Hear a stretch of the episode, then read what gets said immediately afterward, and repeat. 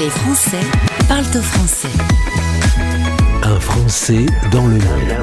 L'interview. 23 000, euh, selon les chiffres officiels, un peu plus de 80 000 dans une estimation qui a été faite.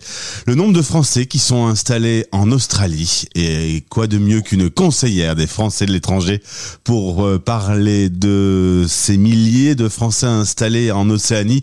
qu'Élise Léger. Bonjour Élise. Bonjour Gauthier. Merci et bienvenue sur l'antenne de Stéréo Chic. Merci de, de m'avoir invité. On va parler euh, ben, un peu de toi et puis euh, beaucoup des Français installés euh, en Australie. Si tu en es d'accord, on va revenir d'abord en Dordogne.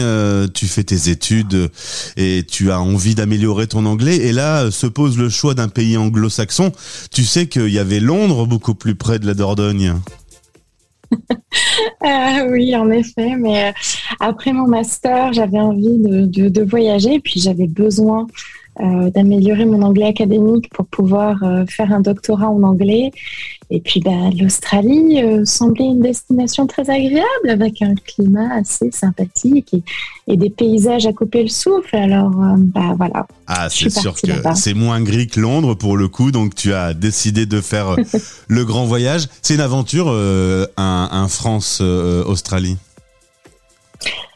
Oui, oui, oui, mais euh, c'est quand même assez euh, facile de s'adapter en Australie. L'Australie, c'est un pays développé. On a à peu près euh, toutes les commodités qu'il faut. Quand j'étais enfant, j'ai vécu en Afrique, en Amérique euh, latine. Donc, c'était pas forcément la même chose. Donc, non, ça a été quand même assez agréable et pas trop difficile. Tu poursuis ta thèse, tu es également professeur de français à l'Alliance française, donc tu euh, apprends euh, le français à souvent des petits Australiens. C'est une langue que, que les Australiens aiment bien, c'est un peuple, le peuple français, ils, ils aiment bien sa culture et tout ça? Euh, Oui, assez. Euh, alors, les Australiens ne sont pas super férus de langue, je dois l'avouer, mais il y a quand même une partie euh, de la population qui est assez intéressée euh, déjà par le voyage. Hein. Les Australiens aiment beaucoup voyager, donc je pense qu'il y a une première motivation pour ça, d'être capable, par exemple, de parler le français s'ils allaient en France ou peut-être en Suisse ou en Belgique, que sais-je, mais aussi pour l'aspect culturel ils, ils, aiment la, la, France et la culture française. Donc, euh, en général, ils sont aussi férus de l'aspect euh, voilà, de connaissances euh, culturelles autour de l'apprentissage de la langue. Il y a quelques mois, tu as été élue conseillère des Français de l'étranger, donc pour l'Australie et plus particulièrement basée à Sydney. C'est un poste bénévole, il faut le rappeler déjà pour nos auditeurs. Oui, en effet, euh, on reçoit une petite indemnité pour nous aider à payer nos voyages. Et l'Australie est grande et les coûts sont assez élevés. Mais oui, en effet, c'est une fonction bénévole, hein, une sorte de relais dans la communauté qui est là pour aider euh, nos concitoyens à obtenir les bonnes informations euh, des parlementaires, du gouvernement, et en même temps aussi écouter les concitoyens et pouvoir faire remonter euh, leurs difficultés et leurs problèmes auprès de, des administrations françaises, euh, des parlementaires, pour essayer aussi d'améliorer la, la, vie des Français de l'étranger. Alors, je disais que tu étais sur Sydney. Est-ce que tu peux me faire une petite leçon de géographie? Parce que ça va être utile pour la suite euh, sur comment est ouais. organisée l'Australie? Alors, euh, l'Australie, c'est un État fédéral, un peu comme les États-Unis. Euh, chaque euh, État a une sorte de gouverneur qui s'appelle un premier et qui a donc certains pouvoirs qui lui sont délégués. donc, l'Australie a neuf États et territoires. Les territoires ont un peu moins de pouvoir. Euh, et donc, euh, avec la crise Covid, chacun de ces territoires euh, et États ont eu à peu près leurs leurs propres règles. Donc, on, on, a les plus connus. À Sydney, c'est l'État du New South Wales. Pour Melbourne, notre grande ville, c'est le Victoria. Perth, c'est le Western Australia. Pour Brisbane, le Queensland. Darwin, très connu comme le grand scientifique, euh, c'est le Northern Territory. Et ensuite, on a Hobart en Tasmanie et Canberra, la capitale, dans un État qui s'appelle le ACT. Eh oui, parce que Sydney n'est pas la capitale, contrairement à l'image que on peut avoir de France. Oui, absolument. ça a été choisi, Canberra a été choisi à cause de la très grande rivalité entre Melbourne et Sydney.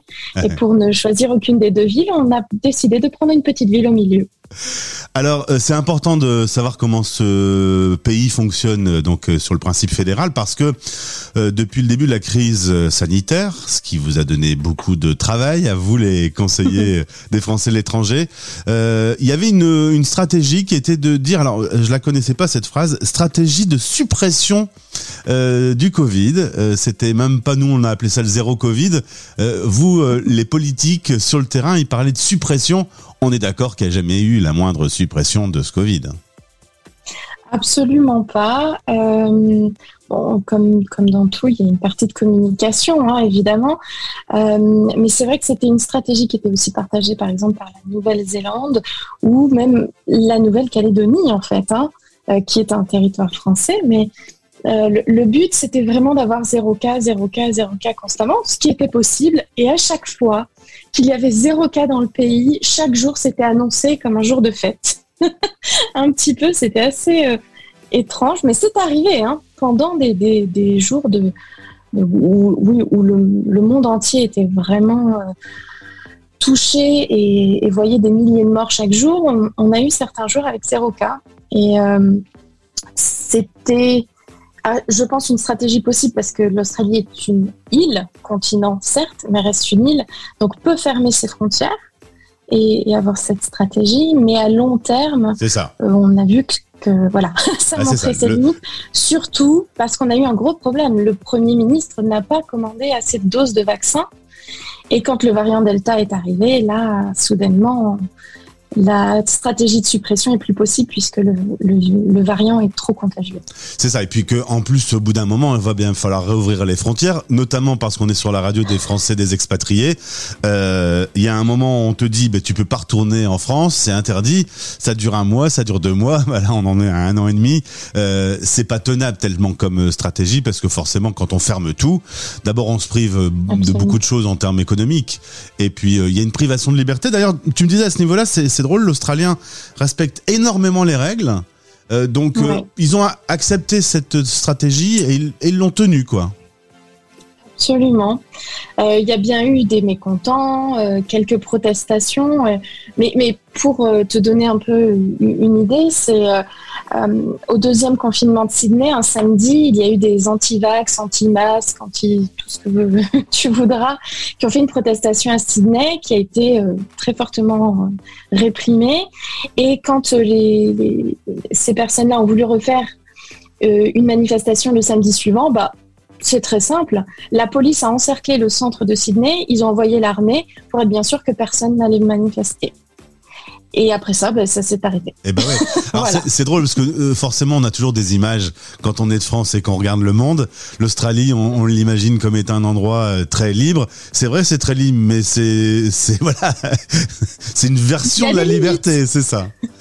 Euh, est-ce que toi, bah, surtout le, surtout le fait, par exemple, d'avoir interdit ses propres citoyens à quitter le territoire, c'est quand même, enfin, c'est assez paradoxal on, résidents permanents et, citoyens australiens n'avaient pas le droit jusqu'au 1er novembre de quitter l'Australie sans faire une demande d'exemption et en ayant les meilleures, meilleures raisons du monde pour pouvoir quitter le pays. Tu t'es marié avec euh, un Australien, euh, la belle famille est dans une zone interdite, c'est euh, c'est blackout quoi, c'est on peut pas y aller, c'est plus facile de revenir voir ta famille en France que d'aller voir ta belle famille qui est à côté.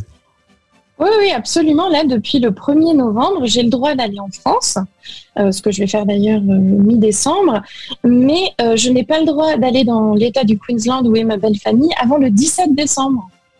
Donc, pour l'instant, hein, on ne sait jamais, ça se trouve, ce serait repoussé. Donc, c'est assez paradoxal. Élise, merci beaucoup d'avoir répondu à nos questions. On pourrait parler des heures parce qu'il y a plein de choses. Je pense qu'on pourrait même se retrouver prochainement pour parler spécifiquement de ton travail de conseillère parce que je pense que ces derniers mois, il y a eu beaucoup beaucoup plus de travail que d'habitude encore pour euh, résoudre des problèmes euh, individuels en fait euh, qui est, une grande partie de ta mission. Au plaisir de te retrouver donc du coup sur cette antenne. Ben, avec plaisir et merci pour aujourd'hui. Bonne journée. Les Français parlent de français